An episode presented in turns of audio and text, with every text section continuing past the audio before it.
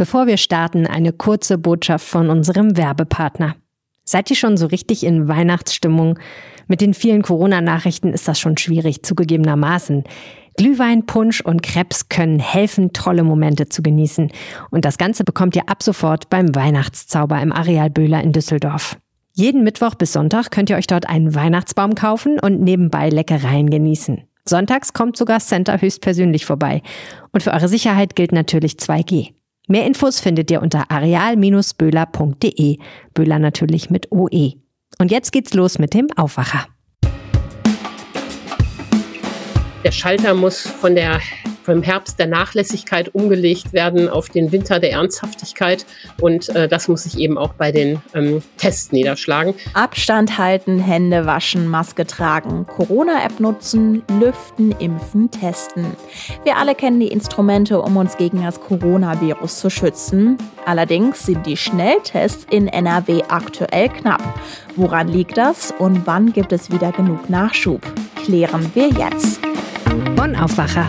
News aus Bonn und der Region, NRW und dem Rest der Welt. Hallo zusammen, ich bin Anja Wölker und wünsche euch einen sehr schönen Nikolausmontag. Vielleicht bekommt ihr heute ein bisschen Schoki geschenkt oder könnt ein paar Nüsse und Mandarinen genießen. Und wir starten als erstes mit den Meldungen aus Bonn und der Region. Rund 1000 Corona-Infektionen verzeichnet die Stadt Bonn in einer Woche. Auch das Bonner Gesundheitsamt ist nicht mehr in der Lage, die Kontakte aller Corona-Infizierten zu ermitteln. Stattdessen wird sich auf bestimmte Fälle konzentriert. Priorisiert wird nach Krankenhäusern, Pflegeeinrichtungen, Schulen und Kitas. Dort werden bei jeder bestätigten Infektion die Kontaktpersonen ermittelt. Allerdings meldet die Stadt schon seit einigen Wochen eine generell abnehmende Bereitschaft der Betroffenen, bei der Kontaktverfolgung mitzuwirken. Zu den Ursachen könne die Verwaltung keine Angaben machen. Auch welche Folgen die reduzierte Kontaktverfolgung für die weitere Virusausbreitung in Bonn hat, sei laut Stadt heute noch nicht abschätzbar. Eine Ursache der Überlastung im Gesundheitsamt sind die explosionsartig steigenden Infektionszahlen. Am Sonntag stieg die Bonner Inzident laut Landeszentrum Gesundheit NRW auf 310,7. Überlastungsursache Nummer zwei liegt allerdings im Gesundheitsamt selbst. Mit Kontaktnachverfolgung und sonstigen Corona-Aufgaben sind etwa 100 Mitarbeiterinnen und Mitarbeiter befasst. In der dritten Infektionswelle im Frühjahr waren es insgesamt rund 170. Seit einigen Tagen helfen erneut 20 Soldatinnen und Soldaten im Bonner Gesundheitsamt mit. Autofahrer müssen sich im Siebengebirge auf weitere Staus einstellen. Ab Dienstag wird die Pendlerroute auf der B42 zwischen dem Siebengebirge und Bonn abwechselnd einspurig. Wie der Landesbetrieb Straßen Nordrhein-Westfalen mitteilt, beginnt an diesem Tag die zweite Bauphase der Sanierung der Tunnelkette. Die Tunnel, die zwischen 1981 und 1984 entstanden sind, werden von Grund auf saniert. Neue Sicherheitstechnik, Betoninstandsetzung, neue Entwässerungsanlagen und Fahrbahnen sind nur einige der Punkte auf der Arbeitsliste. Für das Großprojekt gibt der Landesbetrieb Straßen eine Bauzeit von insgesamt zwei Jahren an. Die Kosten dafür belaufen sich auf rund 50 Millionen Euro. Da die Arbeiten vom Wetter abhängen, kann es zu Verzögerungen kommen. Die Verkehrsführung wird voraussichtlich bis Mitte Februar bestehen bleiben. Werner Fendel schließt seinen Getränkemarkt auf der Entenicher Straße in Bonn. Am 24. Dezember öffnet der Getränkemarkt zum letzten Mal. Im April 2022 hätte Fendel 30-jähriges Jubiläum gefeiert. Obwohl Fendel die Tatsache mit zwei weinenden Augen betrachtet, habe es auf kaufmännischer Sicht keine Alternative mehr gegeben. Die langwierige Viktoria-Brückensanierung und die damit einhergehenden Staus hätten der Filiale Umsatzrückgänge zwischen 30 und 40 Prozent beschert. Obwohl die Viktoria-Brücke im Januar 2022 fertiggestellt wird, zog Fendel die Reißleine. Er will sich jetzt nur noch auf sein Hauptgeschäft im Kurfürstenkarree an der Heerstraße konzentrieren. Ein weiterer Grund ist Fendel zufolge auch die Verkehrsplanungen im Umfeld der Endenicher Straße. Er glaubt nicht, dass die Kundschaft sein Geschäft künftig besser erreichen kann, um Getränkekisten einzuladen. Kündigen will Fendel keinem seiner 30 Mitarbeiterinnen und Mitarbeiter. Am Hauptsitz im Kurfürstenkarree gedenkt er, das Auslieferungsgeschäft weiter auszubauen und so den Umsatz wieder allmählich zu steigern. Auf Bonn haben wir geschaut, jetzt richten wir unseren Blick auf ganz NRW und kommen zu unserem Top-Thema. Wie oft testet ihr euch aktuell auf Corona? Also ich persönlich aktuell eigentlich immer, wenn ich jemanden treffe, damit man einfach ja noch eine weitere Sicherheitskomponente hat, neben der Impfung natürlich. Und vielleicht ist es euch auch schon so ergangen. Ihr seid in den nächsten Drogeriemarkt oder die nächste Apotheke gegangen, wolltet euch einen Selbsttest kaufen, aber Fehlanzeige. Die Dinger sind momentan immer wieder ausverkauft. Und das eben nicht nur bei euch, sondern in ganz NRW. Warum das so ist, kann uns Wirtschaftsredakteurin Antje Höning einordnen, die jetzt hier im Aufwacher ist. Hallo Antje. Hallo Anja. Ja, warum sind die Schnelltests in NRW denn aktuell so knapp? Ja, da gibt es zwei Effekte. Die Nachfrage ist unheimlich gestiegen und das Angebot hält nicht Schritt. Die Nachfrage steigt, weil wir ja auch in Nordrhein-Westfalen einen starken Anstieg der Neuinfektionen ähm, haben und zugleich auch die Regeln sich verschärft haben. Am Arbeitsplatz sind äh, Tests nun nötig, äh, wenn man nicht geimpft oder genesen ist. Das ist die 3G-Regel. Für manche Veranstaltungen, die auf dem Ticket 2G Plus laufen, braucht man auch ähm, noch äh, Tests. Und viele Bürger wollen, genau wie du, sich auch einfach absichern, bevor sie Freunde treffen oder die Großeltern treffen. Ähm, und wenn so viel Virus in der Luft ist, wie es gerade derzeit ist, will man da eben einfach auf Nummer sicher gehen. Ja klar, Angebot und Nachfrage. Warum stockt es denn dann quasi auf der Händlerseite? Ja, darüber habe ich mit Thomas Preis gesprochen. Er ist ja Chef des Apothekerverbands Nordrhein und hat da einen guten Einblick und er nennt gleich mehrere Effekte, die da zustande kommen. Zum einen haben ja viele geglaubt im Sommer, die Pandemie ist vorbei und haben ihre Ressourcen runtergefahren. Das sieht man ja auch daran, wie groß äh, der Einbruch bei den Testzentren in NRW war. Auf der anderen Seite ist es so, dass äh, ganz viele Lieferungen aus China kommen und äh, weltweit ist natürlich die Nachfrage nach Schnelltests gerade hoch. Und zu allem Überfluss hängen jetzt auch noch viele der chinesischen Lieferungen im Zoll fest, sodass es da nicht weitergeht. Und auf mittlere Sicht wird noch ein anderes Problem hinzukommen. Viele Schnelltests haben so eine Sonderzulassung bekommen, die man damals schnell erteilt hat, damit es losgehen kann, was ja auch richtig war. Die müssen jetzt so eine Dauerzulassung bekommen. Auch das wird noch ein Problem werden. Naja, und so kommen äh, auf Angebots- und Nachfrageseite viele Probleme zusammen wenn es schlecht läuft, findet man Tests, die sehr teuer sind. Und wenn es ganz schlecht läuft, sind sie eben ganz ausverkauft. Äh, Im Drogeriemarkt, im Supermarkt immer wieder stellt man es ja fest, äh, dass die Regale leer sind. Bei Apotheken kann man ja manchmal auch richtig viel zahlen. Ein Fünferpack habe ich letzte Woche erlebt, 36 Euro. Ja, wow. Aber auch bei, bei Discountern ist, äh, sind die Preise unheimlich angezogen. Im Sommer gab es einen Test für 80 Cent. Wir erinnern uns, und der kostet auch jetzt äh, einen Einzeltest. Da zahlt man auch jetzt schon mal gerne drei Euro. Ja, ich habe zuletzt auch mal sechs oder sieben Euro für einen Schnelltest ja. aus der Apotheke bezahlt. Jetzt blicken wir mal in die Zukunft. Gestern war der zweite Advent, heute ist Nikolaus, heißt bis Heiligabend ist es nicht mehr lange. Wird es denn dann wenigstens Ende Dezember genug Tests geben, wenn eben viele Menschen wieder mit ihren Familien zusammenkommen wollen? Tja, ich glaube, das wird schwierig werden, weil die Nachfrage weltweit äh, hoch ist und äh, die beschriebenen Probleme da jetzt nicht einfach mit Weihnachten abreißen werden. Also ich würde sagen, wenn man Tests braucht und welche sieht, sollte man welche mitnehmen. Keiner hamstert, das macht das alles ja nur schlimmer. Aber bedarfsgerecht einkaufen, wenn man Tests sieht, ist ja schon dann gut. Gut, wir haben jetzt die Angebotsseite ja quasi abgehandelt. Lass uns noch mal auf die Nachfrage schauen und das mit Zahlen unterfüttern. Du hast jetzt gerade schon gesagt, die Nachfrage ist gestiegen. Klar, die Leute wollen sich eben testen in der vierten Corona-Welle und dann gibt es eben auch diejenigen Ungeimpften, die einen 3G-Nachweis für ihre Arbeitsstelle äh, erbringen müssen. Wie schlägt sich das denn tatsächlich in diesen offiziellen Zahlen nieder? Ja, die Zahlen, die das ähm, NRW-Gesundheitsministerium nennt, sind, dass diese kostenlosen Bürgertests, die man an so einem Zelt draußen macht, sich tatsächlich binnen einer Woche fast verdoppelt haben. Von 305.000 auf knapp 590.000. Und äh, diese Tendenz, so sagt Thomas Preis, der Apotheker, wird weitergehen. Zehn Prozent erwartet er, legen die, legt die Nachfrage nach den Tests zu. Und wenn du mich nach Weihnachten fragst, dann äh, kann ich dir sagen, dass ich das auch das NRW-Gesundheitsministerium äh, gefragt habe. Und die haben lieber auf die Frage gar nicht geantwortet. Die haben mir gerne die Zahl ihrer Teststellen geschickt, die jetzt eben deutlich angestiegen ist. Aber ähm, zu einer Aussage, ob wir Weihnachten genug Schnelltests für alle haben, da wollten sie sich doch noch nicht zu äußern.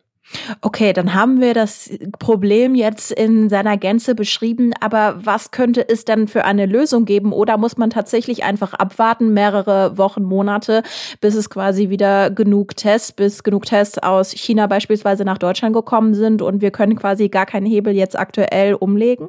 Nee, ich glaube, aktuell können wir keinen Hebel umlegen der große Vorteil der Marktwirtschaft ist ja, ähm, dass Angebot und Nachfrage irgendwann zum Ausgleich kommen über den Preis und diese hohen Preise, die wir gerade haben, die ähm, locken natürlich grundsätzlich auch Anbieter wieder an und äh, diese äh, Probleme sind da alle zu beheben. Das ist ja nicht so, dass es da ein äh, Hexenwerk ist, dass ein besonderer Rohstoff total knapp ist und nicht herstellbar ist, sondern sozusagen der Schalter muss von der vom Herbst der Nachlässigkeit umgelegt werden auf den Winter der Ernsthaftigkeit. Und äh, das muss sich eben auch bei den ähm, Tests niederschlagen.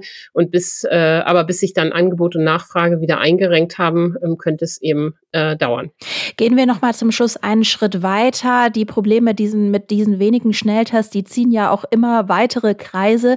In den Schulen in NRW beispielsweise wird ja auch immer regelmäßig getestet, damit der Schulbetrieb ja gesichert wird in der Pandemie. Und Ende des Jahres läuft der Vertrag des Landes mit dem aktuellen Schnelltestlieferanten aus.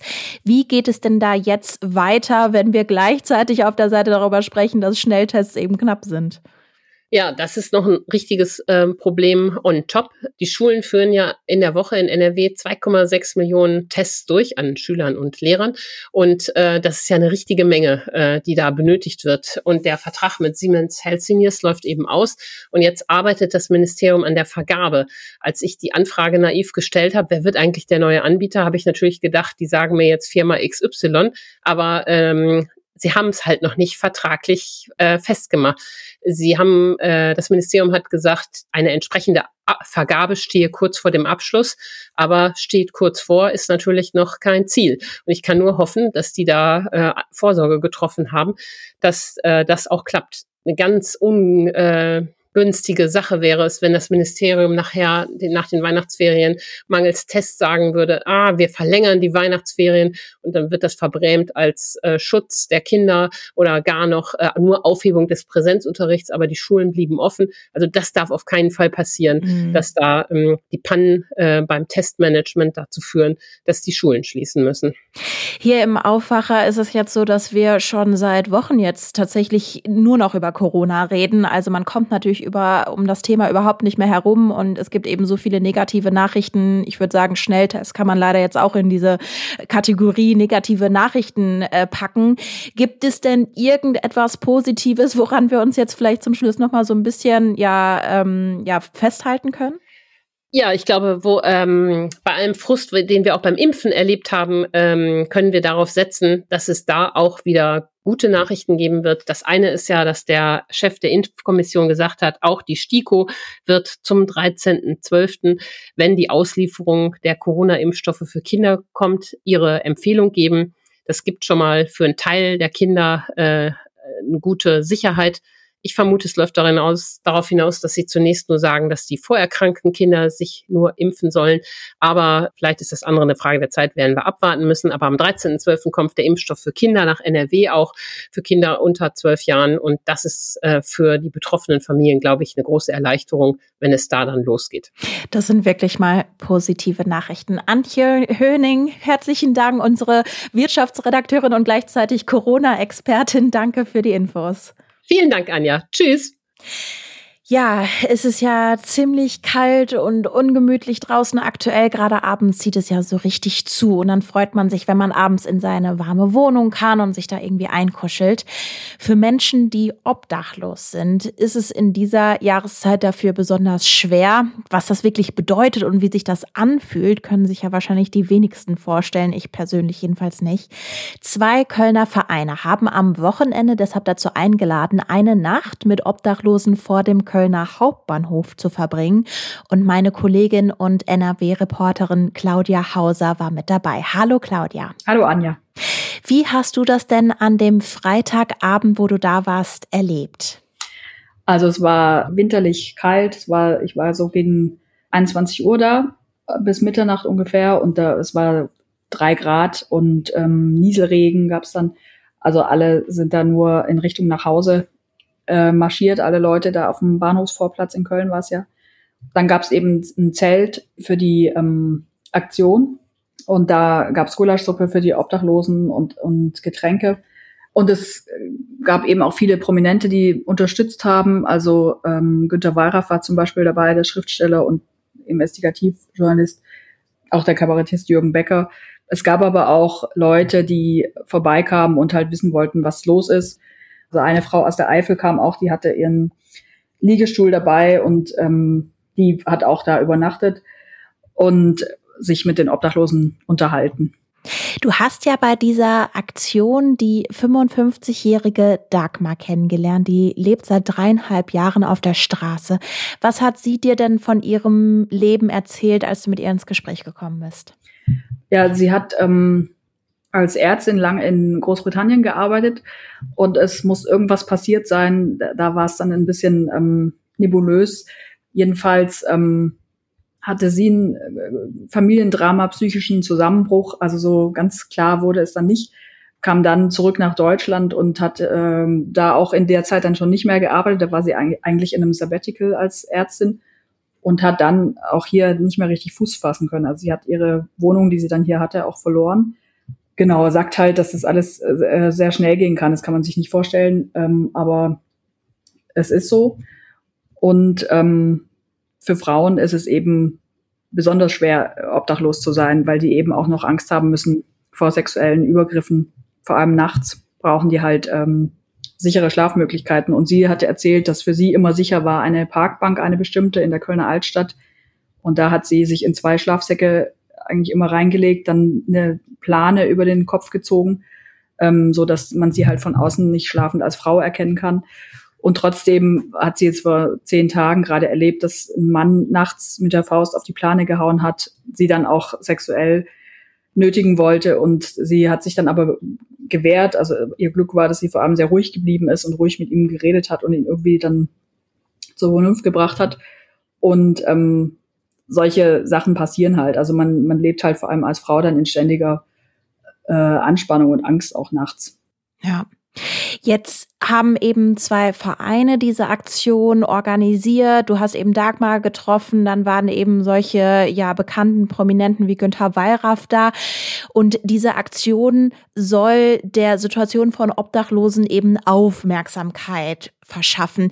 Wie schätzt du das denn ein? Hat das funktionieren? Kann das funktionieren? Ja, ich glaube schon. Allein, dass wir jetzt ja auch drüber sprechen hier und ähm, einige Medien auch da waren, die das natürlich verbreiten die Prominenten ähm, sind dann natürlich auch äh, Zugpferde und ähm, es hat aber eben auch, weil die auch ähm, Musik gemacht haben, gesungen haben, hat es natürlich auch Aufmerksamkeit auf sich gezogen und ich glaube schon, dass es äh, das Mitgefühl für die Situation der Obdachlosen stärkt. Also das äh, hoffte eben auch der Organi einer der Organisatoren, Rainer Kippe heißt er von der sozialistischen Selbsthilfe Mülheim, dem auch klar war, dass das Ganze natürlich jetzt keine einzige Wohnung für einen Wohnungslosen schafft, aber dass es eben wichtig ist, um immer wieder auf die Situation aufmerksam zu machen.